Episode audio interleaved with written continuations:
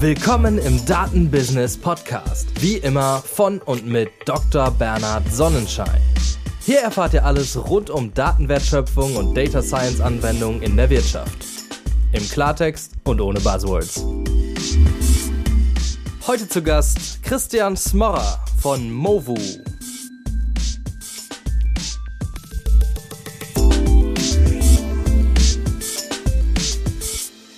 Christian, du warst lange in Berlin. Ich glaube, du sitzt jetzt auch gerade in deinem Homeoffice in Berlin, arbeitest aber für Movu in der Schweiz, in Zürich. Bevor wir dazu kommen, was du dort machst als Head of Data Products, erzähl mal so ein bisschen, was du vorher gemacht hast. Da sind viele spannende Stationen. Ich weiß, dass du dein Studium abgebrochen hast und dann in die Tech-Welt eingetaucht bist. Ja, genau. Also ich war ich habe mich schon sehr früh begeistert für, für Tech, Computer, Softwareentwicklung auch. Ähm, und habe eigentlich sehr früh schon angefangen, mich mit ähm, damit zu beschäftigen, weil da immer eine Faszination da war. Äh, meine Mutter war erzählt immer wieder, dass, dass ich nie irgendwas geschenkt haben wollte, außer irgendwelche Computerteile oder irgendwelche Tech-Sachen. Sprich, ich war schon recht schnell in dem Tunnel drinne und ich hatte halt Glück gehabt, ähm, dass ich auch während der Schulzeit bereits quasi ähm, erste Erfolge erzielen konnte, kommerzielle Erfolge. Ähm, und wenn man irgendwas hat, was einem viel Spaß macht und man auch damit sofort Geld verdienen kann, dann, ähm, dann ist halt vorbei so, ne? Und deswegen bin ich da recht früh eingestiegen in das, in das Business, in das Datenbusiness, in das Business mit nicht direkt mit Daten, wie wir es jetzt wie wir jetzt drüber reden, aber schon quasi im entfernteren Sinne. Was denn genau? Also ähm, also keine Webseiten bauen, sondern? Ähm, ja, also auch später. Ähm, ich hatte am Anfang ein, ähm, ein Web-Hosting-Service, wo ich ähm, mir erste äh, Sys-Admin-Skills und so beigebracht habe. Dann hatten wir mit einem ähm, Kumpel ähm, quasi eine Reihe von Affiliate-Projekten gestartet, wo wir auch ähm, ganz gut Geld verdient haben, insbesondere für, für Schulkinder, für Oberschulkinder, also jetzt nicht ganz Grundschule oder so, aber schon noch recht jung. Mhm. Ähm, und das waren so die ersten Gehversuche geschäftlich. Mhm. Und die haben mich dann eigentlich beflügelt, mehr oder weniger direkt danach ähm, ja, loszulegen, ähm, mich selbstständig zu machen also ich habe, wie gesagt, ich war, ich war sehr fasziniert von der ganzen Sache. Ich habe dann ähm, quasi alles andere ausgeblendet. Die schulische Performance hat dann dementsprechend etwas darunter gelitten. Und ähm, ich habe mich dann entschieden, den äh, praktischen Weg zu gehen. Sofort. Mhm.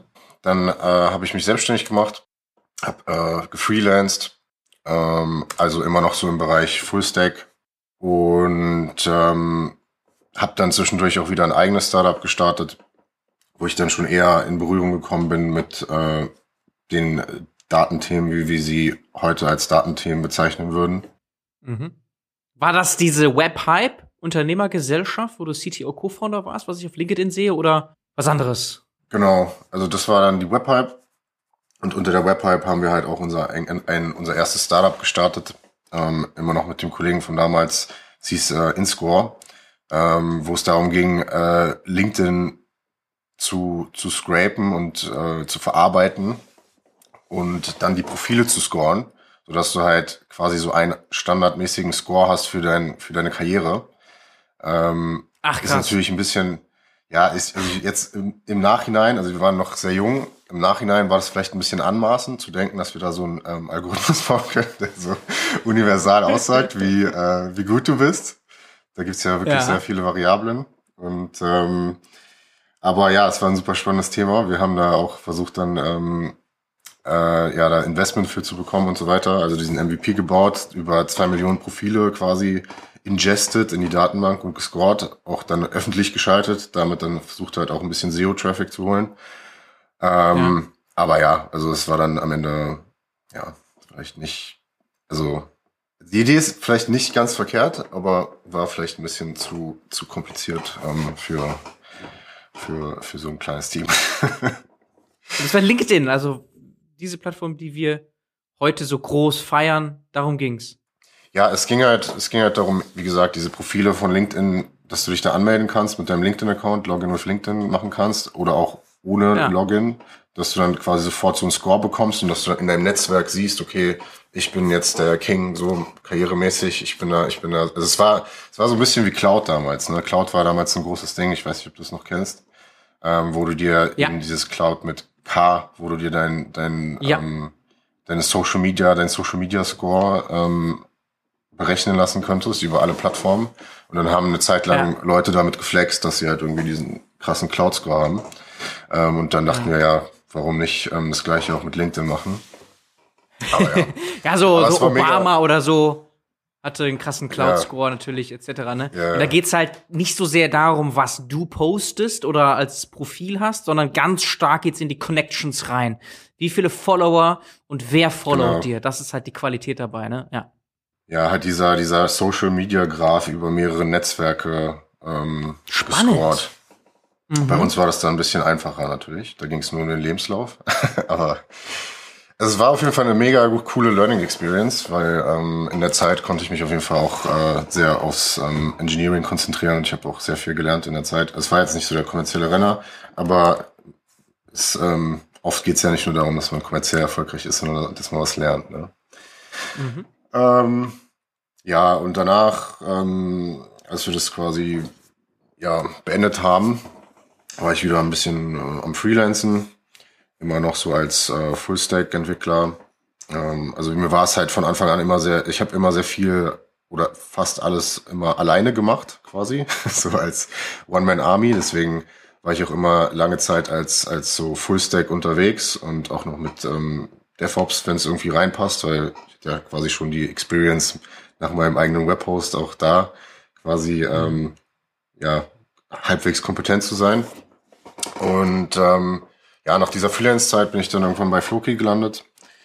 Ähm, ich, also, ach so, ja, man muss natürlich noch sagen, Thema Studium. Also ich hatte quasi am Anfang noch, direkt nach der Schulzeit, parallel zu dem, wo ich mich selbstständig gemacht hatte, bin ich auch bei ein paar Vorlesungen an der Uni gewesen äh, für Informatik. Pro forma. ja.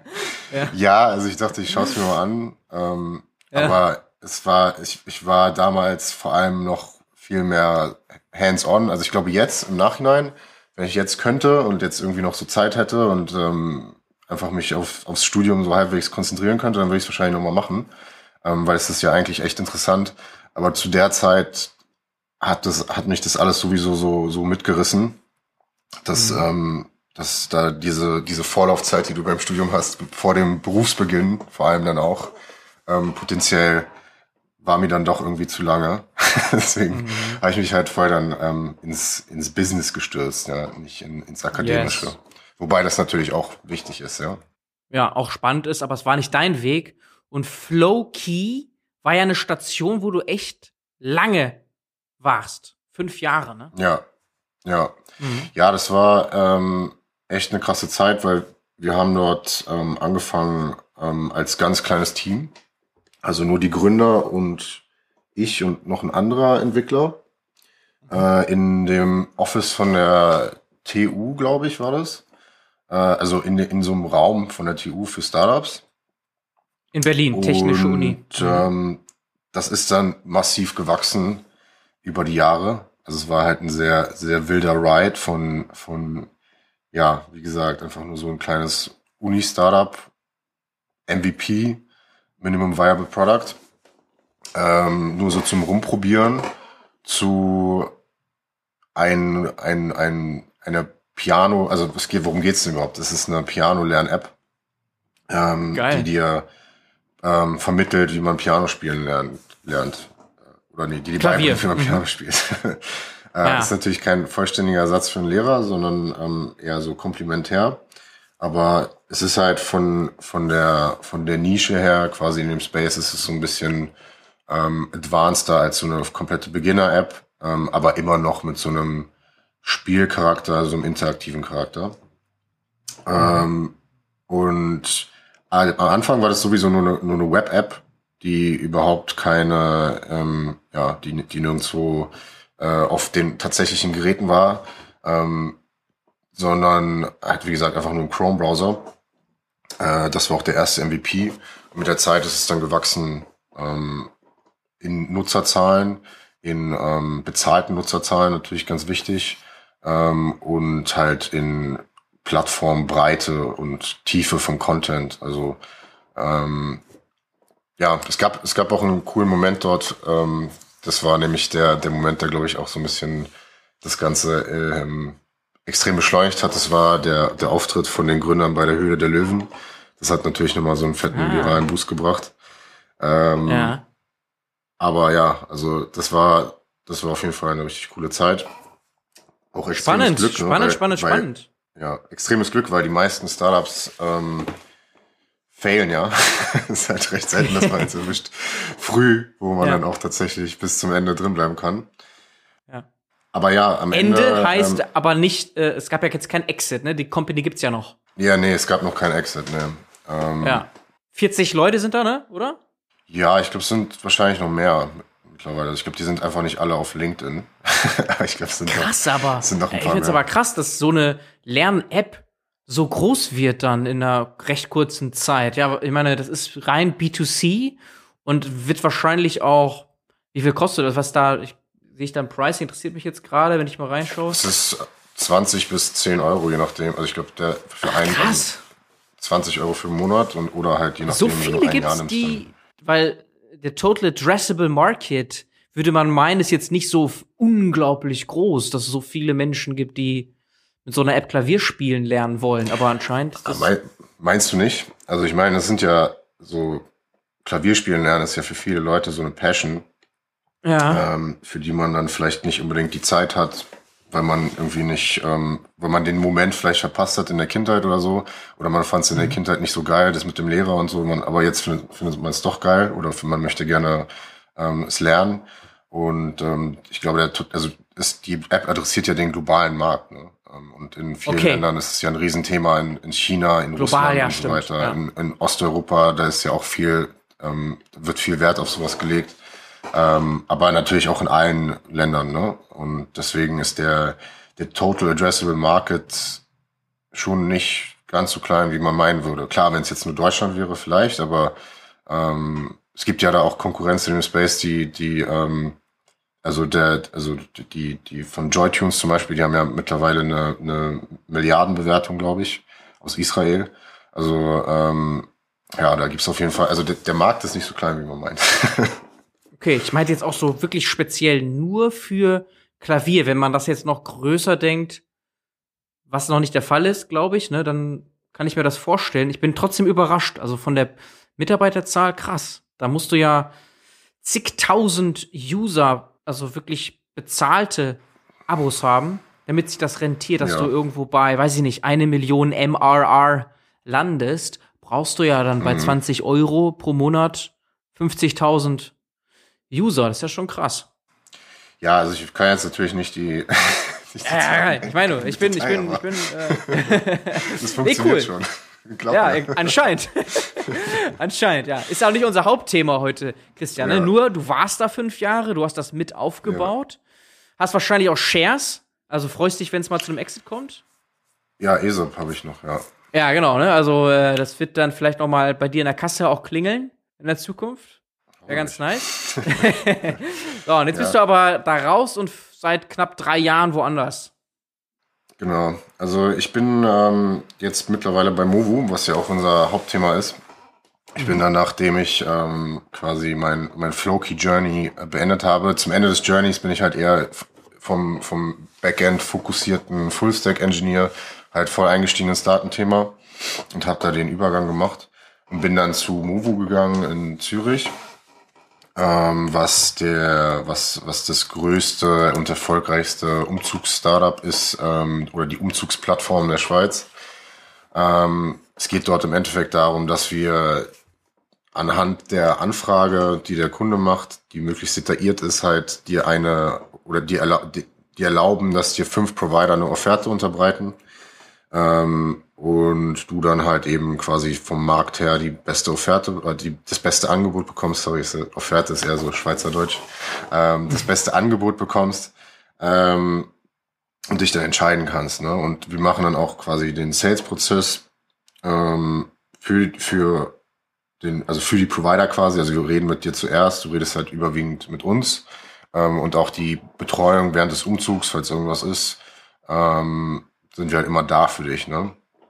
Und mhm. das ist so die Idee von Movu. Ähm, hört sich jetzt erstmal irgendwie banal an.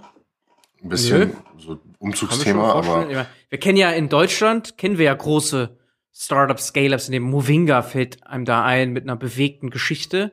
Ja? Ja. Im, im deutschsprachigen Ja, also, ja, Movinga ist natürlich, ähm, ist, äh, ist nicht ganz so wie wir, ähm, weil Movinga, da, dort kriegst du ja keine Angebote, sondern du kriegst ja einen Fixpreis von, ähm, von äh, Movinga und dann, ähm, ja, also gibt's keine Auswahl. Ich weiß jetzt gar nicht, wie viel, ah. ich da, was, wie genau das, ähm, wie genau ich da jetzt in Movingas Geschäftsmodell reingehen darf. Ähm, aber ja, im Endeffekt ähm, ist, ist da ja häufig, ähm, ich will jetzt nicht Movinga schlecht reden. Nein, aber ich meine, äh, es wäre ja gut zu wissen, wie ihr euch unterscheidet, sag ich mal. Ne? Also ist wenn ja, es ein anderes Modell ist, ist es ja interessant zu wissen, also was ihr anders macht. Bei uns ist es halt so, dass bei uns tatsächlich äh, Provider offerieren äh, anhand dieses Angebots, an, anhand dieser Inquiry, die du, dieser Anfrage, die du einstellst und die Angebote, die du erhältst, sind halt äh, echte Angebote von echten Providern, die wir qualitätskontrollieren. Also es gibt halt kein ähm, Reverse Auctioning oder so. Wir versuchen jetzt nicht den den günstigsten Provider zu finden für den Preis, den wir vorher determiniert haben, ähm, sondern wir geben dir halt direkt ähm, Angebote von echten Providern, damit, also wir haben natürlich irgendwo auch äh, ein Interesse daran, dass die, dass die Provider äh, in einem fairen Preisrahmen offerieren, ähm, damit es auch für den Kunden attraktiv ist, aber wir drücken die jetzt nicht so weit, dass, ähm, dass die Qualität dran leitet. Und das ist so eigentlich so ein bisschen so die, die Quintessenz vom, vom Geschäftsmodell. Es ist ähm, eben die Interessen des Kunden die des Providers und quasi die des, des Marktes im weiteren Sinne zu, zu balancieren. Ähm, und ja, das ist halt so Movus Aufgabe, quasi die dem dieses beste, das beste Umzugserlebnis zu bieten für äh, einen angemessenen Preis. Ähm, und dich quasi in, de, in den Lebensphasen, wo du umziehst, ja, da bist du ja meistens sehr gestresst, sind ja meistens sehr einschneidende ähm, Ereignisse, die einem Umzug vorausgehen. Zum Beispiel halt irgendwie, du ziehst mit jemandem zusammen oder du wechselst deinen Job und ähm, oder auch auseinander vielleicht, ist ja dann noch, ist ja dann noch schlimmer oder je nachdem, kommt drauf an. Ähm, mhm. Und da sind wir dann quasi, ja, wie gesagt, dafür da, dass, dass es äh, alles so smooth wie möglich verläuft, ohne halt jetzt unbedingt extrem teuer zu sein. Okay, okay. Da haben wir natürlich viele Nachfragen gleich und äh, vor allem ja. Datenthemen gleich. Aber noch ganz kurz zum Wechsel bei dir. Wie bist du dann dort gelandet? Weil es ja jetzt, äh, du sagst äh, Zürich, jetzt nicht total auch thematisch ja weit weg. Mhm. Ja, es, ähm, ich hatte, ich habe einen Bekannten gehabt, der, ähm, ah, also ich hatte okay, eigentlich, Klassiker. ich hatte, ich ja. hatte, ich hatte Interesse daran, quasi ähm, in die in die Schweiz zu gehen. Ähm, Warum? Und ich hatte einen Schweizer Bekannten. Ähm, naja, ich wollte mal ein bisschen so Tapetenwechsel von Berlin. Ich war ja jetzt mein ganzes Leben lang ähm, nur in Berlin gewesen. Ja. Ähm, es ist ja eine sehr äh, einzigartige Stadt. Ähm, und ich dachte mir, es ist vielleicht mal ganz cool, auch äh, mal was anderes zu sehen, was anderes zu okay. erleben. Und ähm, die Schweiz ist ja sowieso die Nummer eins äh, Auswanderungsdestination von Deutschen. Von daher, ähm, ja, äh, schien okay. mir das mal attraktiv, das auszuprobieren und auch ähm, Karriere, also karrieremäßig war es natürlich auch attraktiv, quasi dann da ähm, auch mal zu wechseln und auch unter Beweis zu stellen, dass ähm, ich auch performen kann in einem anderen Unternehmen. Ne? Ja, ja, klar. Ein Wechsel ist immer interessant. Es ist aber nur spannend zu wissen, warum genau dieser Wechsel dann. Das hast du jetzt uns erklärt und wie das vonstatten ging. Also mit quasi Vitamin B. Also da war sozusagen äh, schon eine Connection da so kam das dann, dass du da genau dort gelandet bist. Okay. Ja. Okay, entspannt. Und äh, jetzt hast du schon ein bisschen erzählt, ähm, vielleicht mal so aus einer äh, sozusagen Customer Experience Sicht heraus. Was ist denn da jetzt der Unterschied zu vielleicht Konkurrenten? Jetzt müssen wir da jetzt nicht immer einen Namen nennen, muss ja nicht sein, aber es ist, ich, meine jetzt so, Marktplatz ist ja ein Marktplatz. Erstmal, seid ihr mhm. ein Marktplatz oder nicht? Ja, im Grunde sind wir ein Marktplatz, ja.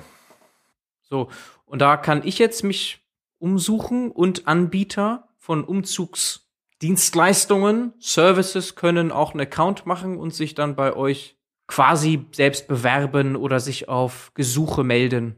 Ja, also theoretisch kann sich jeder bei uns melden. Ähm, wir übernehmen aber halt eben die Qualitätskontrolle von den Anbietern ähm, und ähm, bieten halt den Support für den Kunden, wickeln die Zahlungen ab äh, und besorgen natürlich auch die Kunden. Ne? Also ein großer Aspekt von, ähm, von Movo ist natürlich auch Performance Marketing äh, oder also generell Marketing, ähm, dass Leute wissen, also in, die Leute in der Schweiz, dass wenn sie eine Plattform können, kennen, dass es Movo ist und nicht halt, also es gibt auch andere größere Umzugsunternehmen, ähm, die bekannt sind in der Schweiz oder ein, soweit ich weiß, glaube ich nur eins, ein anderes großes. Ähm, aber mhm. sonst ähm, müssten eigentlich die Leute, wenn sie an Umzug denken und Internet irgendwie so Umzug im Internet, dann sollte es eigentlich Movo sein. Und wenn sie ähm, überhaupt an, Inter äh, an Umzug denken und das Internet benutzen, um ihren Umzug zu organisieren, dann müssen wir natürlich da sein an den jeweiligen Kanälen, ähm, wo diese, wo diese Suche stattfindet. Dementsprechend ist natürlich ähm, ein großer Teil von unserer Arbeit eben nicht nur dieser Marktplatz, den Marktplatz anzubieten, sondern eben auch die Kunden zu bekommen für diesen Marktplatz. Ähm, okay. Und so, sobald sie dann da sind, eben zu sichern, dass sie, dass sie zufrieden sind. Ne? Okay, okay, okay. Und dieses Vetting der Anbieter, das stelle ich mir jetzt ziemlich, ja klar, auch datengetrieben, könnte man sagen, aber es ist vor allem auch ein sehr händischer Aufwand, also telefonieren, checken und so weiter und so fort. Ist das so richtig, dass das sehr, sehr viel Ressourcen frisst? Das Vetting an sich nicht, ähm, was eben dann mit der Zeit äh, Ressourcen fressen würde, wenn es nicht so datengetrieben wäre, wäre natürlich die Überwachung der Anbieter. Ähm, wir haben ja eben für jeden Aspekt des, des Lifecycle ähm, haben wir eben halt Metriken und überwachen die ständig, kontinuierlich. Ähm, es ist natürlich so, dass Anbieter, also als Anbieter auf die Plattform zu kommen, ist nicht ganz einfach, weil wir ja genug schon haben quasi äh, und die auch dann ähm, zufrieden sind und wir mit denen zufrieden sind. Und wenn man erst auf die Plattform kommt, dann natürlich nur, wenn man, ähm, wenn, wenn jetzt irgendwie mal einer wegfällt, weil er halt irgendwie dann in der Qualität abfällt. Aber das ist eigentlich dann gar nicht unbedingt so sehr ressourcenbindend, soweit ich weiß, ist jetzt auch nicht mein Schwergebiet, ähm, äh, sondern da geht's halt eher darum zu überwachen und halt eine Vogelperspektive zu haben auf, auf die Daten, die anfallen ähm, von den Providern her. Also das sind halt dann eben so Sachen wie, gibt es irgendwie Problemfälle, häufen die sich bei irgendwie einem Provider, ähm, wie sind die Bewertungen und diese Sachen. Und das mhm. kann man ja alles sehr schön visualisieren und ablesen von Monat zu Monat und da halt überwachen und gucken, ähm, läuft das alles rund oder fällt da irgendwie was auf. Das gleiche gilt natürlich auch für uns, ähm, dass wir äh, auch uns selber messen, ähm, ob wir halt irgendwie Probleme machen und ob die Kunden auch zufrieden sind mit uns selber. Mhm. Okay. Und das läuft dann provisionsbasiert am Ende. Ich habe dann diese fünf Angebote, Offerten und dann, äh, das ist noch kostenlos für mich. Und dann picke ich mir einen raus, ein Unternehmen raus und dann gibt's eine Provision, die abfließt vom, vom, äh, vom Unter Umzugsunternehmen oder auch äh, geteilt von mir vielleicht an? Nee, das wird äh, dem Umzugsunternehmen quasi in Rechnung gestellt. Ähm, sobald, es ist halt erfolgsbasiert, ne? Also sobald der Kunde bucht, ähm, ja. wird halt, ja, mu muss man halt zahlen. Okay. Das ist äh, erstmal soweit, haben wir dann verstanden, das Prinzip, das Geschäftsmodell. Äh, Sehr straightforward. Ja, aber was mich halt, ich meine, die Details sind ja immer interessant, ne? Wir wollen da jetzt nicht das letzte Detail verstehen, das ist dann der falsche Platz hier im Podcast, glaube ich. Aber was mich schon wundert ist, dieser Fokus auf Schweiz. Kann ich keinen Umzug machen, dann zum Beispiel von Zürich nach Berlin? Doch schon, ne? Weil das Unternehmen muss nur in der Schweiz sitzen. Ja, also mittlerweile geht es schon. Also wir haben jetzt äh, seit diesem Jahr ähm, auch internationale Umzüge. Natürlich jetzt nicht ja. von, ähm, also nicht innerhalb von Deutschland logischerweise, sondern halt es muss schon irgendwie äh, Ziel oder ähm, also von oder nach Schweiz muss schon irgendwie sein. ja. ähm, aber ja, also theoretisch kannst du auch von Zürich nach ähm, London ziehen oder so. Es ist dann okay, natürlich, okay, okay. du kriegst da natürlich nicht so viele Angebote ähm, potenziell, ja. wenn es halt relativ exotische äh, Destinationen sind. Ähm, aber ja, das geht schon mittlerweile auch. Mhm. Gibt auch tatsächlich Okay. nicht so, nicht gerade nicht gerade wenig Leute, die dann tatsächlich auch internationale Umzüge machen. Ich meine, die Schweiz Ja, liegt ja selbst. auch ähm, zwischen drei Ländern. Ja.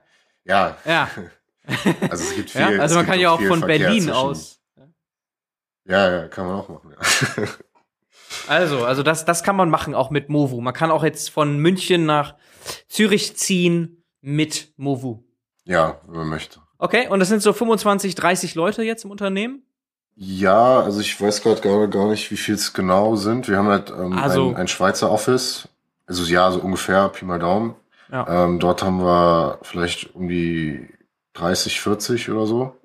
Ähm, Und dann haben wir halt nochmal in Belgrad die, ähm, das Entwicklungsoffice, ähm, wo wir Okay. Leute haben, die halt die Plattform an sich entwickeln.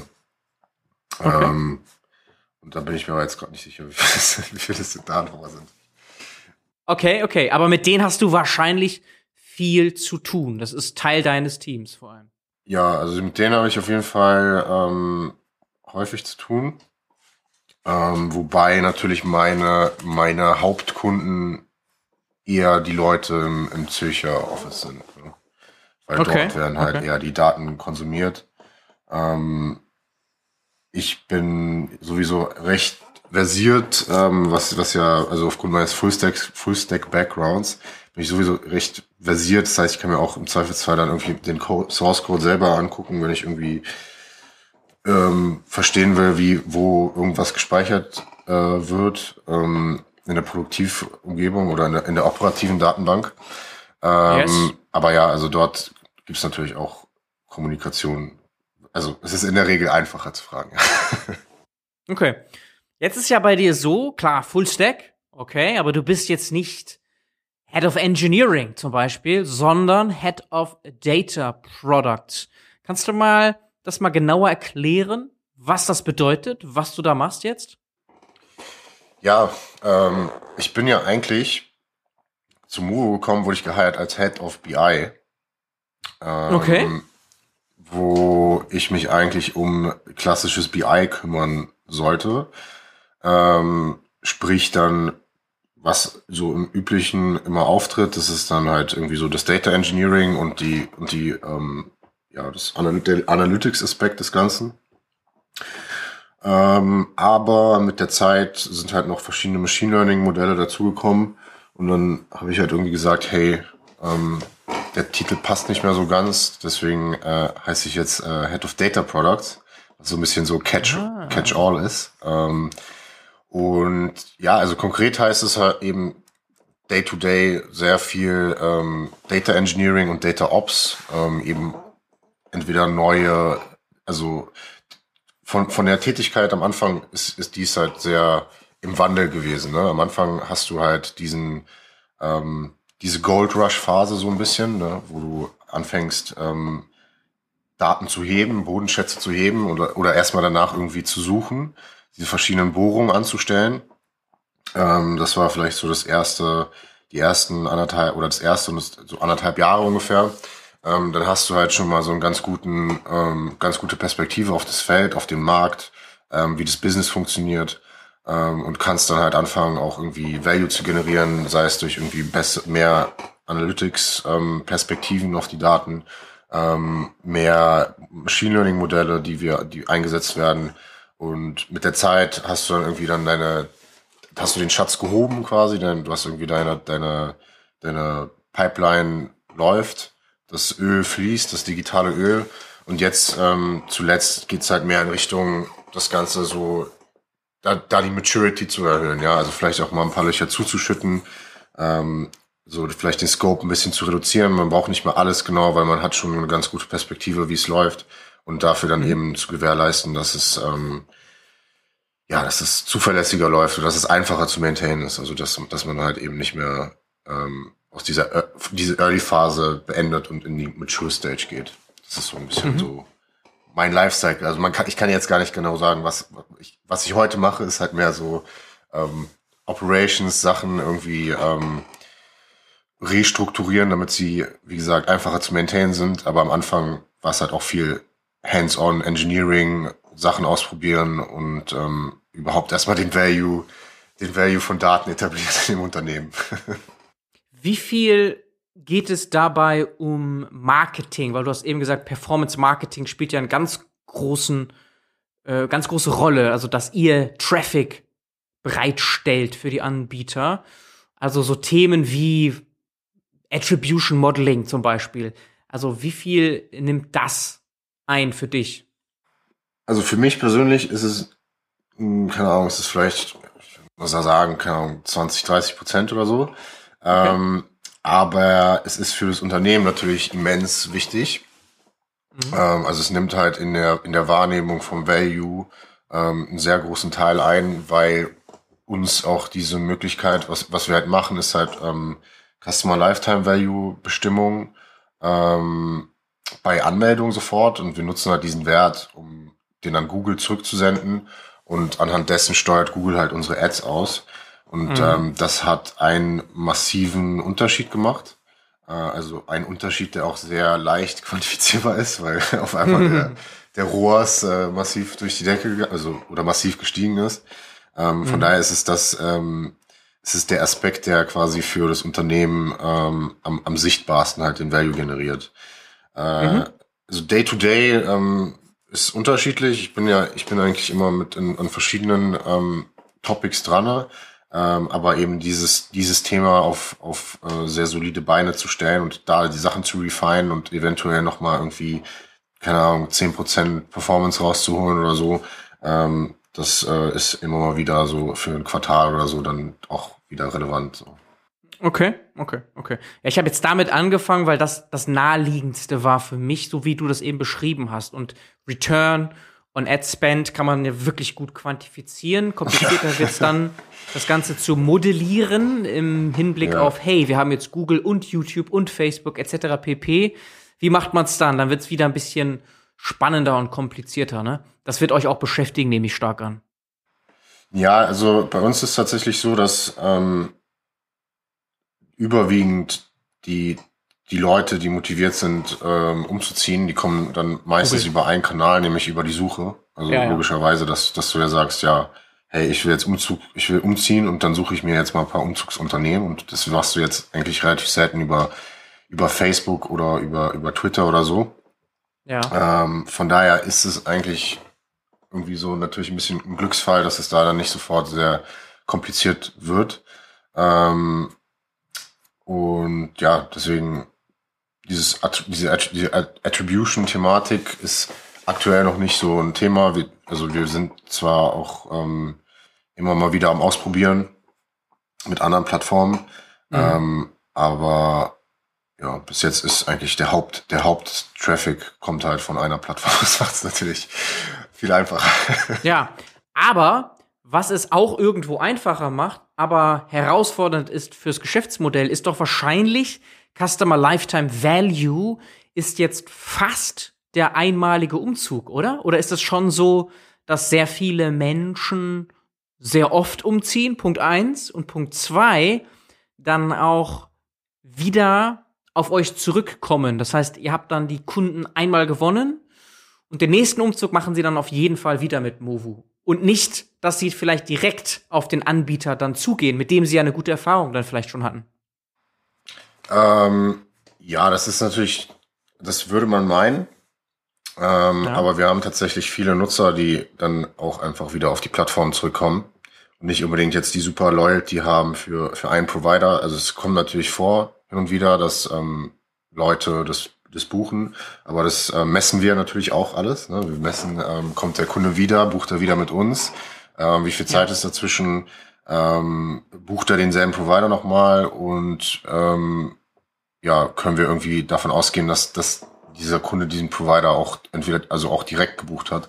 Ähm, und also wir können, wir gehen schon davon aus, dass, dass die überwältigende Mehrheit auch tatsächlich dann auf die Plattform zurückkommt und dann eventuell okay. auch also die, ich glaube, die Leute assoziieren dann schon eher ähm, das Erlebnis quasi mit der Plattform, weil du willst ja dann auch sicher gehen oder sicherstellen, dass du ein gutes Angebot bekommst, weil es kann ja sein, dass wenn du direkt zum Provider gehst, vielleicht zieht er dich beim zweiten Mal über den Tisch und haut dir irgendwie, keine Ahnung, 1000 Franken oder so auf dein Angebot drauf oder so. Ähm, also nicht, dass, nicht, dass irgendjemand von unserem Provider das machen würde, aber jetzt so ganz rein hypothetisch. Ähm, mhm. oder ähm, du weißt gar nicht, also du, oder du weißt halt, dass wir die äh, Qualität sicherstellen, von daher ist es gar nicht so wichtig, dass du jetzt unbedingt diesen einen Provider wieder nimmst, außer dass ich jetzt irgendwie super verstanden mit den, ähm, mit den Umzugsleuten. Ähm, aber da die Leute ja jetzt nicht irgendwie, also ich meine, in einem Jahr oder also meistens ziehst du ja irgendwie frühestens nach einem Jahr oder mehr um wieder. Ähm, manche Leute auch erst nach zehn Jahren oder so, aber von diesem, genau. von diesem Segment jetzt irgendwie, die, die irgendwie ähm, umzugsfreudiger sind, ist es ja trotzdem noch irgendwie ein oder zwei Jahre bis zum nächsten Umzug. Bis dahin hast du ja natürlich auch wahrscheinlich viel, viel wieder vergessen. Vielleicht gibt's doch den Provider gar nicht mehr. Ähm, und da ist dann, glaube ich, schon, also wir sehen da nicht, dass, dass die Leute jetzt irgendwie außergewöhnlich viel ähm, der, der Plattform den Rücken kehren würden. Eher im Gegenteil. Also es okay. ist ähm, okay, gibt da schon recht viel wiederkehrende User. Natürlich nicht so wiederkehrend wie jetzt ja, bei, bei irgendwelchen Presseseiten, wo du jeden Tag drauf gehst oder so. Absolut. Oder ganz viel im E-Commerce, ja, wo du halt einfach eine ganz andere Zeitskala hast von Produkten, die du da einkaufst äh, oder Dienstleistungen meinetwegen auch. Bei einem Umzug, okay, das wäre schon krass, wenn jemand jedes Jahr umzieht. Ist eher nicht der Fall. Und euch gibt's jetzt so sechs, sieben Jahre, das Unternehmen Movu. Das heißt, es fängt jetzt wahrscheinlich erstmal so langsam an, modellierbar für euch zu werden, ne? Weil es ist ja dann eine Vorlaufzeit da, die man braucht, um zu verstehen, wer zieht wie oft um und so weiter. Das müsst ihr ja in eure Modellierung, weil du sagtest, ja, Customer Lifetime Value soll direkt am Anfang schon gut geschätzt werden. Ja, das ist halt nicht so leicht. Da musst du eine Datengrundlage haben, die schon über mehrere Jahre eigentlich oder sonst irgendwie ja. Daten haben, ne?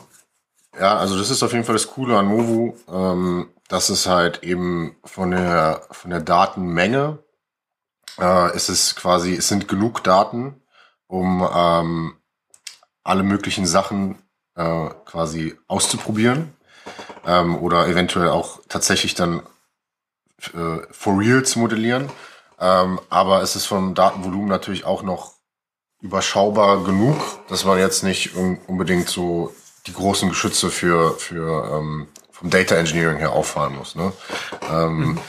Das ist auf jeden Fall cool. Und man sieht halt auch, dass, dass Daten auch mit der Zeit weiterhin ähm, den Business Case auch noch weiter refinen können oder noch weiter verbessern. Also so wie du sagst jetzt zum Beispiel, dass man sagt, okay, ähm, wir nehmen, also mit der Zeit kommen neue Daten rein, wir wissen, okay, diese Kunden können vielleicht irgendwann wiederkommen ähm, und es sind nicht gerade wenig, aber wir brauchen halt irgendwie noch mal jetzt irgendwie ein, zwei Jahre oder so, damit wir dann eine solide Datenbasis haben und dann können wir noch besser werden, ja, und dann mit der Zeit mhm. kannst du dann irgendwie demonstrieren, ja, hier, wir, wir können uns immer weiter steigern, das ist nicht so eine Einmal-Sache, sondern man kann da immer mehr Value rausziehen. Ja. Das ist, also das ist okay. auf jeden Fall sehr cool am Movo. Auch also von der Stage her, ähm, dass ich, dass ich da dann wiederum auch wieder relativ early dabei bin, quasi in dieser Phase, wo, wo langsam schon genug Daten dazu gekommen sind, um halt äh, erste Sachen zu modellieren. Ähm, mhm. Und andererseits natürlich eben, wie ich gesagt habe, dass es nicht noch nicht allzu kompliziert ist. Ja, aber wahrscheinlich sind die wertvollsten Daten gar nicht die von Movo selbst, die auf eurer Plattform mit Kunden und so weiter generiert werden, sondern irgendwelche externen Datenquellen. Ich kann mir vorstellen, sogar sowas wie, weiß ich, ein Facebook-Profil. Könnt ihr sowas anzapfen? Das wäre doch total wertvoll zu sehen, dass da jemand in der Vergangenheit schon, weiß nicht, alle zwei Jahre umgezogen ist oder so, das, oder? Ja, aber also das ist, glaube ich, also das, dann würden wir quasi mit Facebook konkurrieren. Ne? Das ist ja der Geschäftsmodell. Also das Einzige, was wir machen können, ist halt eben denen das irgendwie so mitteilen, dass, dass gewisse User einen gewissen Wert haben für uns. Ähm, aber ja, also klar, wenn wir das, wenn wir das könnten, dann wäre das aber natürlich ein nicht nur Big Data, sondern halt Big Tech Scale Data Topic. Ähm, ja. Aber ja, also das ist, das ist ja, wie gesagt, eigentlich der, der, der Werttreiber von, von Big Tech, eben diese Daten zu haben und die dann profitabel an uns zu verscherbeln oder eben die Leads oder die, die Klicks und so weiter. Genau, aber ihr habt, also externe Datenquellen habt ihr auch. Also sind jetzt nicht nur, also ihr müsst ja, also Crawling könnt ihr machen und äh, verschiedenste andere Themen spielen bei euch, denke ich, auch mal eine Rolle, oder? Ja, wir haben definitiv verschiedene ähm, externe Datenquellen. Mhm. Ähm, die sind aber primär konzentriert halt eben um, also wir benutzen ja mehrere verschiedene Plattformen. Ähm, vor allem halt auch für den, für den Sales-Prozess und so, beziehungsweise Freshcoder und Freshdesk für, für den für Customer Care und so weiter. Das sind eher so Plattformen ähm, über ähm, die, die für unseren Business-Prozess intern eine Rolle spielen. Ähm, es gibt, es ist auf jeden Fall super interessant, was du sagst, ähm, weil ich habe nämlich auch gesagt, wir sollten uns immer den ganzen Schweizer Immobilienmarkt ähm, ansehen, so als Metrik äh, für für was ist, was gibt's denn überhaupt zu holen quasi momentan. Also ähm, sind wir jetzt, ist der Monat einfach, haben wir in diesem Monat schlecht performt oder ist einfach der Markt gerade schlecht, weil die Leute einfach nicht umziehen wollen aus irgendeinem Grund, jetzt zum Beispiel Corona oder so oder diese Themen. Ähm, da habe ich aber leider noch nicht das Okay bekommen. Aber vielleicht. Also ich, ich finde, ich, ich, du hast völlig recht. Es ist auf jeden Fall sehr interessant, diese Datenquelle anzubinden. Wäre mhm. interessant und vielleicht machen wir das auch noch bald. Ähm, okay. Ja. Okay, da ist noch ganz viel Potenzial. Die Reise ist ja noch lange nicht vorbei zu Ende. Wenn du ja. sagst Datenprodukte, dann denke ich gerne auch, das hast du nur ganz kurz angesprochen, Machine Learning als einen großen Ingredient dabei, also ein ganz großer Teil von Datenwertschöpfung ist ja oftmals durchaus heute Machine Learning. Ist das bei euch auch so? Sind Datenprodukte befeuert durch Machine Learning oft? Also für mich ähm, sind gehört zu Datenprodukten auch dazu, ähm, dass du eben diesen das ganze Analytics-Thema ähm, auch abdeckst. Also einfach so eine dieses diese Self-Serve ähm, Analytics-Plattform ist ja auch ein Datenprodukt. Ja. Ähm, und da kommt und zusätzlich dazu kommen natürlich noch die Machine Learning Modelle dazu. Für was genau? Kannst du das konkret machen? Für was genau? Ja, eben halt für also die Machine Learning Modelle sind einerseits für ähm, das Bestimmen des Preisrahmens, in dem sich ähm, eine ein Angebot eines Providers bewegen sollte für eine Anfrage, ähm, damit wir halt gewährstellen, äh, gewährleisten können, dass ähm, Sachen nicht zu teuer werden, aber auch nicht zu günstig für den Kunden. Ähm, oder also häufig ist es dann vielleicht irgendwie, dass der Provider irgendwas übersehen hat und deswegen halt irgendwie ein falsches Angebot macht. Und da haben wir halt quasi für die, für die Quality Assurance, wenn du so willst, ähm, äh, ein Modell, was eben diesen Rahmen vorgibt. Und ähm, für die Customer Lifetime Value Bestimmung ähm, gibt es natürlich ein, ein Lead Scoring Modell. Oder so Lead Scoring, also das ist bei uns ein Lead Scoring Modell, bei uns heißt es nicht Leads, ähm, bei uns sind es Inquiries, aber im Grunde ein Lead Scoring Modell, wo du halt dann ähm, eben eine bestimmte Buchungswahrscheinlichkeit rausbekommst.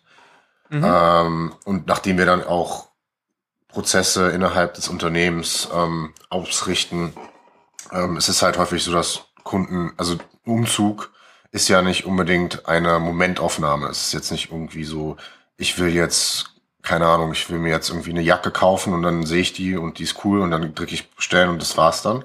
Sondern ein Umzug erstreckt sich ja häufig über eine längere Zeit und da hast du natürlich noch gewisse Muster drinne. Wann kommen Leute, also wann kommen sie zuerst, wann kommen sie wieder?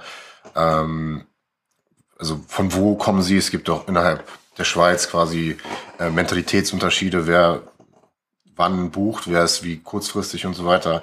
Also da ähm, fließen halt sehr viele Datenpunkte dann rein, um dann eben zu sagen, okay, macht es jetzt Sinn, ähm, den unbedingt jetzt sofort zu kontaktieren oder wird er nochmal wiederkommen und was ist der, was ist quasi der, der Wert ähm, von diesem, von diesem Lead.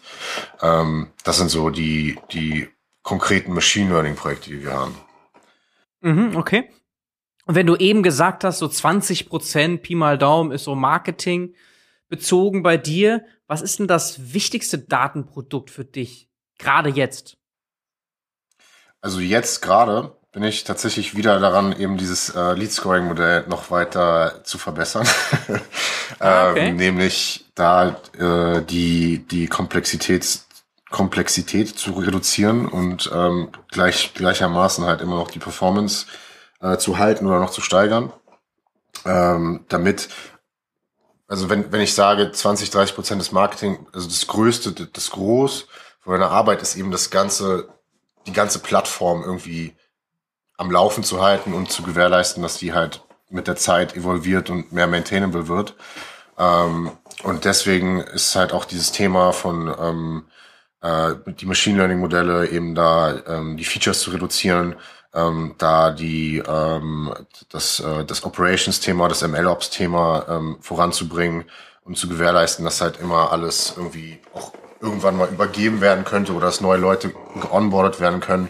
Diese The Themen beschäftigen mich halt momentan am meisten ähm, im Gegensatz zu jetzt bestimmte Aspekte im Unternehmen. Also die kommen halt immer mal wieder auf, natürlich. Es gibt halt immer dann mhm. irgendwie, also es gibt immer natürlich auch aus dem Unternehmen Impulse zu sagen, ähm, ja, also wir wollen jetzt, keine Ahnung, sagen im Sales-Prozess was verbessern, kannst du da nicht irgendwie unterstützen oder so. Aber jetzt grundsätzlich das Thema ist halt eben, ähm, ja, die Plattform an sich zu verbessern, von einem technischen Okay.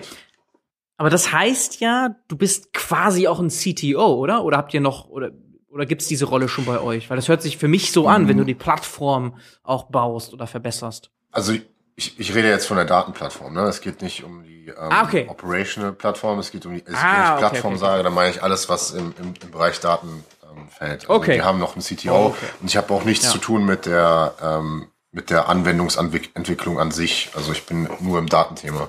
Aber Daten, oh, okay. die Datenplattform ist ja auch real, ne? Es ist ja auch eine Plattform, wo viele verschiedene äh, Sachen zusammenlaufen. Und die ja. muss auch ähm, laufen, ne? muss funktionieren. Und ähm, da geht's halt darum, dann auch zu sagen, okay, wie können, können wir vielleicht irgendwie ähm, die Time to Prediction irgendwie reduzieren. Ja, können wir das irgendwie von Batch umstellen auf Realtime irgendwann und damit dann mhm. irgendwie ähm, neue Business Cases anlocken oder so. Ähm, und das fällt, mhm. das fällt halt eben in dieses Feld. Oder wie gesagt, können wir halt irgendwie mit den mit weniger Features ähm, die gleiche Performance äh, erhalten und dann eben diesen die anderen Features diese Code-Pfade rausnehmen, damit die Maintenance, damit der Maintenance-Burden kleiner wird. So. Diese Themen sind mhm. halt mit der Zeit immer relevanter geworden. Okay, okay. Vielleicht kannst du dich noch mal renamen zu Head of Data oder Chief Data Officer. Who knows? ja, ja, also ich glaube, ja, das ist ja nur ein Name, ne? Wahrscheinlich noch könnte ich noch machen. ähm, die die C die C Ränge sind vergeben. Nicht so, werden nicht so leicht vergeben. ja. Alles klar. VP Data. ja, genau. Ja, es, sind ja nur Titel, ne? Sind ja nur Titel. Ja. Aber nur so zum Verständnis. Also du hast halt den Datenhut auf. Du bist auch der mit dem Datenhut bei euch im Unternehmen. Also nicht nur Datenprodukte, ja. es gibt jetzt kein CDO oder so. Also das, das ist halt nee. deine Aufgabe. Du, genau, also der höchste äh, mit Datenbeauftragte bist du. Der Datenmensch. Ja. Der Datenmensch. Der, Daten, der Datennerd. Okay. Ja. Es gibt ja wahrscheinlich, äh, du hast ja schon jetzt einiges erklärt, was du so machst, Beispiele gebracht, konkret. Vielleicht, wenn wir noch ein paar Sachen konkret besprechen können, auch vielleicht lustige Insights, die du teilen darfst. Sowas wie, weiß nicht, Alterskohorten, die besonders interessant sind oder so, oder äh, dass du feststellst, fest, feststellen kannst, äh, Ziel und äh, von wo aus ich auch umziehen möchte, dass das eine ganz große Rolle spielt und so, ja. solche Geschichten. Ja, also tatsächlich, ähm, äh, es gibt, es ist, es ist ähm, sehr cool, dass ich ähm, als Ausländer quasi in, in ein Startup ähm, in der Schweiz gehen konnte, was auch den lokalen Markt äh, bedient, weil ja. Ähm, es gibt ja auch Big Tech in Zürich vor allem. Ähm, also es gibt ja auch Google und Facebook und Apple und so sind, glaube ich, auch alle am Start. Also Google hat ja extrem riesige Offices dort. Ähm, aber auch die, die, die Finanzwelt ist ja auch in Zürich ansässig und die ist ja auch sehr international orientiert. Von daher kannst du natürlich auch in die Schweiz gehen und dann bist du eigentlich gar nicht exposed zu dem, was so, was, was das Land ausmacht.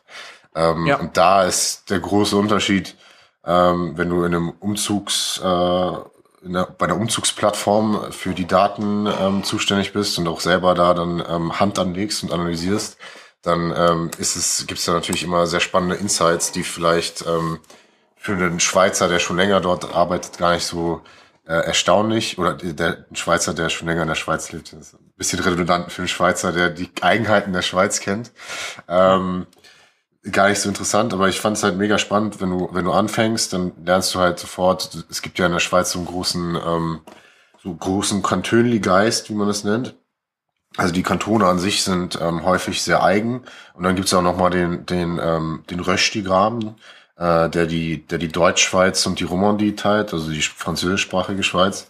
Und ähm, was ich auch erarbeiten konnte innerhalb der ähm, Umzugsstudie, die wir vor zwei Jahren rausgegeben haben, ist, dass mhm. es auch tatsächlich Unterschiede gibt äh, zwischen den verschiedenen ähm, Sprachregionen und, und den verschiedenen Kantonen. Ja, du hast halt die Schweiz ist eigentlich ein relativ kleines Land. Also du kannst halt vielleicht für drei, vier Stunden von einem Ende zum anderen fahren. Aber du hast ähm, tatsächlich dann doch auch sehr viele ähm, so Subkulturen oder ja, also Sprachen sowieso, aber auch wie Leute sich ähm, verhalten. Also du hast dann zum Beispiel die, die, wenn du guckst auf die Umzüge an sich, siehst du zum Beispiel, dass in der französischsprachigen Schweiz, der Romandie, dass es dort halt tendenziell mehr äh, Musikinstrumente gibt, die gezügelt werden. Ähm, oder in den Städten halt auch. Du hast ähm, in den Bergregionen logischerweise hast du Leute, die viel mehr so Sport machen, also keine Ahnung, Mountainbike, Skien und allgemein so outdoormäßig aktiv sind. Ähm, und du hast halt generell ähm, ist, ist, ist die Schweiz ein Land der, der Pendler. Ähm, also Leute ziehen eigentlich nicht so weit. Also das ist etwas, was ich ähm, sehr interessant fand. Ich weiß nicht, wie es ist in, du warst ja in Münster, ne?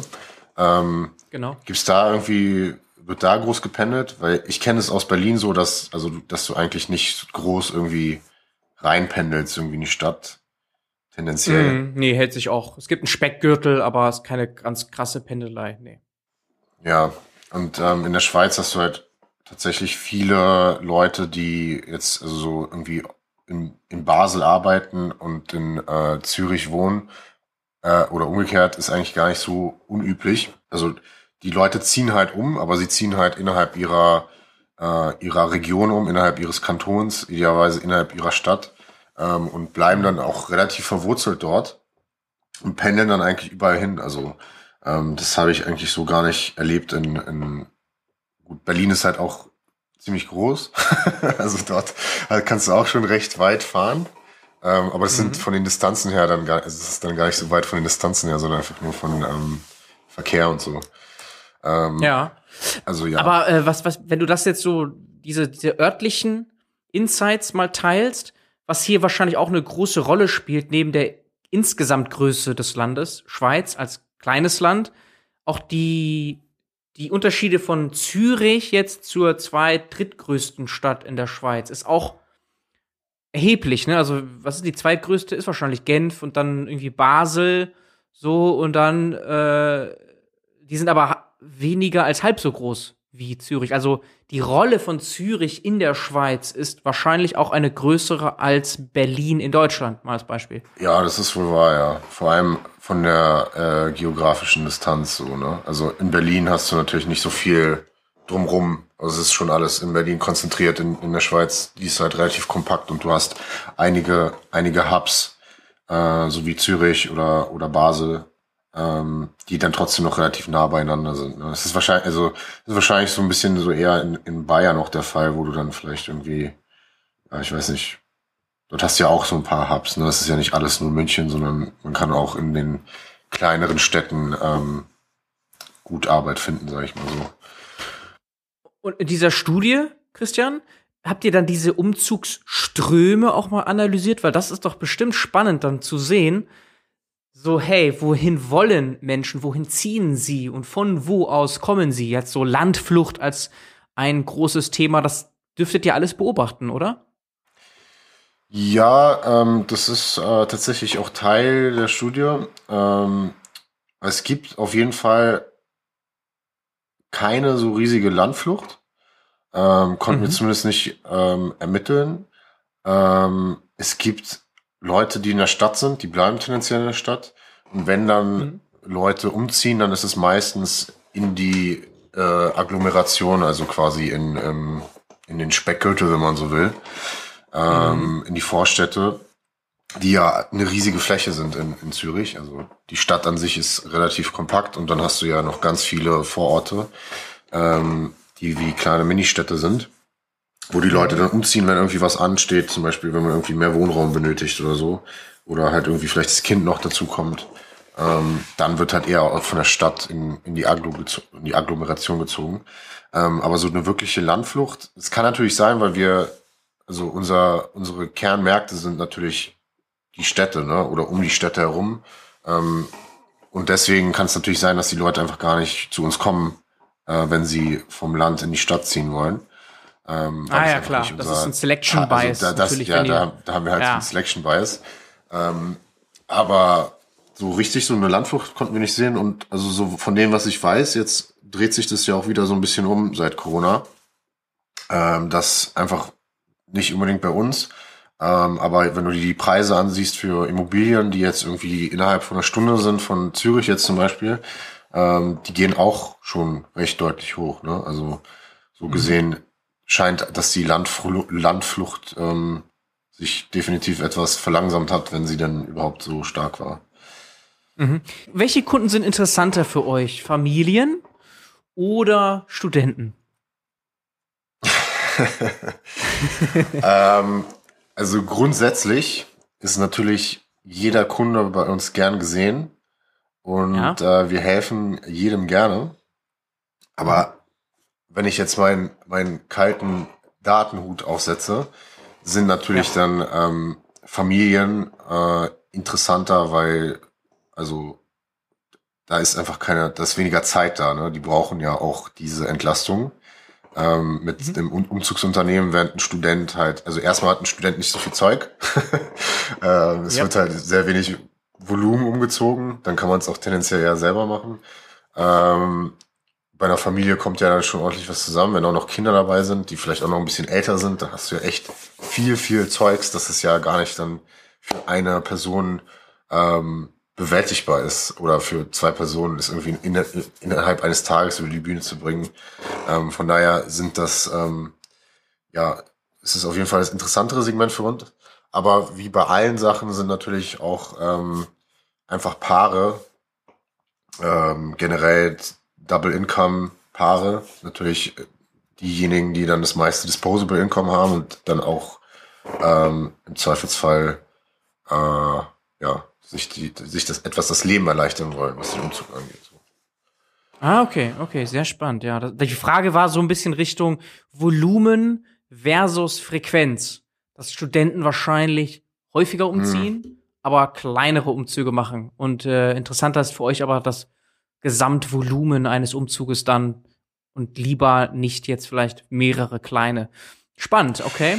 okay. Ja, also das ist ja irgendwie also wie ich, wie ich ja gerade gesagt habe, ist ja tendenziell eben so, dass, dass wenn du, wenn du sehr viel sagst, also ich bin ja auch, ich bin ja auch Vater, ich habe auch eine Frau und ich bin jetzt auch umgezogen und du kannst es irgendwann gar nicht mehr alleine machen, von daher ähm, bist du dann irgendwie auch genötigt, ähm, also, oder, also du kannst dann auch, ich weiß nicht, wie es bei dir ist, ja, aber ich kann meine Freunde, ich würde die jetzt sehr ungern fragen, dass, ich, die mir beim, beim Umzug helfen. Nicht so oft. Vielleicht ist es, weil ich, weil ich, weil ich ähm, bei Movu arbeite und eben das auch Dogfooden muss, aber ähm, ja. so, weißt du, beim, bei einem Studenten ist es halt easy, ne? Da kannst du halt einfach sagen, hey, Bro, komm, ja. hilf mir mal mein Bett raustragen, ja. Ja. ja. so etwa. Nee, okay, spannend. Verstehe ich voll und ganz. Und es gibt viele Insights, die du nicht teilen darfst. Aber ähm, so auch Richtung Ausblick jetzt. Du hast ja vieles schon gesehen, technisch, thematisch. Gerade auch jetzt so Rollenveränderungen bei dir, von Engineering hin zu den Datenthemen. Da kannst du wahrscheinlich auch viele spannende Sachen vielleicht zum Abschluss noch erzählen. Zum einen, wen sucht ihr? Kannst du gerne bewerben, weil es hören hier auch Talente zu. Und dann vielleicht den Fokus nochmal legen auf Data Science und Engineering, so dieses Spannungsfeld. Das, das hm. beobachte ich jedenfalls immer wieder dass viele sich da nicht so klar sind. Was wollen sie? Wohin wollen sie? Ja, das kannst du vielleicht noch mal ein bisschen beschreiben. Ja, ja, ich finde es ein super äh, spannendes Thema. Es ist etwas, was mich auch selber ja, immer wieder beschäftigt und weil, also natürlich aus, aus auch aus ähm, Eigennutz, weil du musst dich ja immer, also musst ja immer auf dem Markt äh, attraktiv bleiben und darf dann eben nicht irgendwie zu lange ähm, irgendwie irgendwem irgendwas hinterherhängen, was vielleicht dann gar nicht mehr so eine große Zukunft hat. und, und andersrum natürlich sich auch immer weiterbilden. Das ist ja so der, die Idealvorstellung, wenn man die Zeit dafür hat. Ähm, von daher verfolge ich das schon und das Datenfeld an sich ist ja, da wird ja immer wieder, das erinnert mich so ein bisschen wie, wie, der, wie der Anfang äh, vom, vom Web-Thema, ähm, als ich angefangen habe vor, keine Ahnung, 12, 13 Jahren oder so. Ähm, wo damals noch sehr viel, also wo es irgendwie generell so einen Generalisten gab, so diesen, so die, der Web-Developer, der dir irgendwie dann eine Seite zusammengezimmert hat. mit der Zeit hat sich das dann immer weiter aufgesplittert und das Feld ist, äh, hat evolviert, hat immer wieder iteriert, quasi um sich über, über sich selber, quasi, also es hat sich selber jedes Mal immer wieder neu erfunden, so ein bisschen. Ähm, ich glaube, im Datenspace ähm, ist es natürlich ein bisschen langsamer, ähm, weil du hast ja schon vor allem Thema BI große Projekte in großen Corporates. Ne? Das ist jetzt kein komplettes neues Thema. Von daher gibt's ja schon noch eine größere Stabilität irgendwo. Aber trotzdem hast du auch viele Startups und du hast viele neue Greenfield-Projekte, wo, wo irgendwie dann auch neue ähm, Ansätze ausprobiert werden können. Ähm, und ich denke, dass eben dieses Thema, also Data Science und ähm, Engineering, ähm, das wird sich so ein bisschen lösen, denke ich. Ähm, also ich sehe jetzt nicht unbedingt, dass man, um Data Science zu machen, ähm, groß noch Engineering engineeren muss, als jetzt als Data Scientist, ne? Als jemand, der, der die Modelle ähm, aufsetzt, aufbaut, der dann irgendwie die Business Requirements feststellt und ähm, eventuell noch irgendwie die Features engineert und so weiter. Ähm, das, das reine, dieses Modell Engineering, das wird, glaube ich, nicht mehr sehr lange relevant sein, weil, also wir haben jetzt auch ähm, bei Movo haben wir zum Beispiel äh, Data Robot getestet. Kennst du die? Mhm, yep. Die sind aus, äh, also aus den USA, die machen halt so eine. So eine Low-Code, No-Code-Plattform, ne? Umgebung. Genau, es ist eine Low-Code-Plattform für, ähm, ja, also dieser klassische Data Science Workflow, wo du eben ja nach dem besten Modell suchst mit den wenigsten Features oder was auch immer. Ähm, und da haben die ja echt schon eine gute, also das würdest du ja früher, würdest du das irgendwie so recht manuell machen, also halt immer noch mit Code, aber zwischendurch hast du ja dann immer noch so den Loop, den Feedback-Loop, wo du irgendwie das Modell angucken musst, ähm, die Metriken vom Modell und gucken, ob, beurteilen, ob man dann irgendwie mehr in diese Richtung geht und so weiter. Aber das lässt sich ja eigentlich super automatisieren. Und das ist ja dieses klassische so Data Science Engineering, was du so im Notebook machst. Persönlich denke ich, dass das halt einfach mit der Zeit weniger wird und weniger relevant wird, weil einfach ja, keine Ahnung, also es ist unnötig. weil das, also, ähm, Fehleranfällig, Code, zeitintensiv, genau, ja. Ja, genau. Es ist derselbe Code, den du immer wieder schreibst und du schreibst ihn wahrscheinlich nicht so gut, wie wenn man ihn einmal schreiben würde und dann immer wieder anwenden würde, ne? Mhm. Ähm, so sehe ich das halt. Und du kannst halt auch, was die reine Modellierung angeht, wahrscheinlich nicht competen mit, mit jetzt irgendwie Google oder so, ne? Weil die haben ja dann auch, wenn du da jetzt irgendwie Vertex nutzt oder, also auch Data Robot ist sehr gut, aber nehmen wir mal auch noch irgendwie die Clouds, die Public Clouds. Ähm, mhm. Da hat die, da arbeiten halt Leute spezifisch dran in diesen Startups und in den Public Clouds, um halt dich quasi redundant zu machen. Oder nicht dich, sondern diesen Aspekt der Arbeit zu commoditizen. Ne? Yep. Ähm, mhm. Und deswegen denke ich, dass es für so, dass, dass der Data Scientist an sich eher mehr so eine Business-Rolle wird. Also, dass Leute aus dem Business vielleicht mehr trainiert werden können in, in, in den Metriken, vielleicht irgendwie kurz durch so ein ähm, Statistik-Bootcamp durchgehen, wenn sie es noch nicht kennen und dann vielleicht auch die ganzen ähm, verschiedenen Metriken lernen, die, die relevant sind für, für die Modellauswahl und die, die verschiedenen Aspekte des Ganzen, aber dann nicht unbedingt programmieren müssen. Ne? Ähm, dass das mhm. dann wiederum tatsächlich auf Leute fällt, die dann auch Engineer im Titel haben. Ne? Also dann irgendwie Data Engineer oder, mhm. ähm, keine Ahnung, ML Engineer. Ähm, und also was ich jetzt sage, das ist, ich rede jetzt hier nur für das, für das Groß vom, vom, von den Use Cases. Also ich meine jetzt, es wird immer noch natürlich Demand geben für so, so ML Engineering oder so klassisches Data Science Engineering für, für mehr nischigere Themen. Aber das meiste sind ja ähm, strukturierte Daten, mit denen du irgendwas predikten willst, also irgendwie so Klassifik Klassifikation, äh, Regression, so diese Sachen sind ja, glaube ich, für 90 Prozent der Unternehmen so das, das Relevanteste. So, ne? Und da, ähm, mhm. da, da sind Leute, die sehr schlau sind, gerade daran eben so weit wie möglich das Engineering rauszunehmen. Und ich glaube, mhm. da, da sollte man sich nicht gegen wehren. Was ist denn mhm. deine Perspektive mhm. dazu? Genau. Geht in eine ähnliche Richtung tatsächlich. Also so diese Art der Spezialisierung habe ich auch mal aufgemacht, weil das ganz oft anders gesehen wird. Also viele Menschen, Data Scientists inklusive, denken ja, sie müssten de facto Engineering perfektionieren, um Karriere zu machen. Also um jetzt, weiß ich nicht, Senior Data Scientist zu werden oder Lead Data Scientist, Staff Data Scientist, Principal Data Scientist, wie auch immer die sich dann schimpfen lassen. Aber so, hey, ich muss äh, eigentlich, um Karriere zu machen, unbedingt auch Engineering Skills aufbauen. Klar, in einem gewissen Rahmen ist es gut, Dinge auch in Produktion bringen zu können ne? und das zu verstehen erstmal. Was ist eine API? Wie kann ich die bauen und so? Ist alles wertvoll. Aber ich habe schon auch viele gesehen, die sich darauf versteifen. Also als einzigen mhm. Karriereweg sehen, hey, ich muss eigentlich Softwareentwickler oder Entwicklerin werden. So, und das, was du ja sagst, so Data Science Engineer werden. Und dabei habe ich immer gedacht, so, hey, es ändert sich doch gerade durch Low-Code, No-Code und auch generell diese Bewegung hin zu Business aus Data Science Sicht jetzt, dass wir doch auch so Strategiepositionen besetzen müssen. Oder was ich auch stark sehe, ist so Product Owner, Product mhm. Manager mit einem Data Science Background. Das kommt jetzt auch ja. abgeguckt von GAFAM und Fang Companies und so, kommt das auch jetzt in die Dachregion sehr stark rein. Endlich. Ich sag endlich, weil ich glaube ich schon zwei Jahre her oder so, da hatte ich mal auch eine Episode, einen Blogartikel dazu, so hey, was ich so sehe als so ein Aufsplitten jetzt, eigentlich so wie du das beschrieben hast auch. Und das wurde teilweise auch kritisiert. Das war aber letztlich keine äh, irgendwie große Zukunftsvision, sondern ich habe mir eher angeschaut, was macht eigentlich, äh, was machen eigentlich die GAFAM und Fan Companies? Die hatten das schon damals so etabliert. Mehr so diese Product Owner, Data Science oder Data Backgrounds und nicht einfach nur so Scrum Master, die da installiert werden und ein Produkt own, sondern das waren dann Leute oftmals auch, die jetzt vielleicht wie du, ja, dann äh, auch äh, schon was mit Daten gemacht haben, Entwicklung, Engineers waren.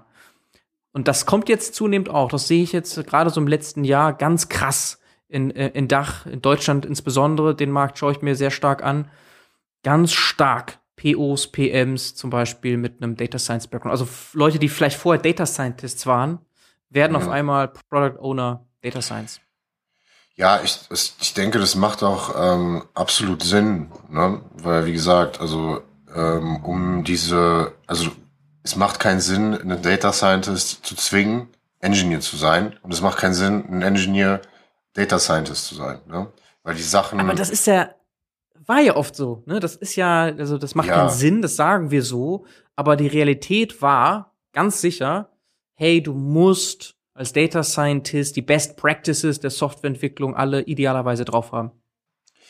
Also es kann sicherlich nicht schaden, so.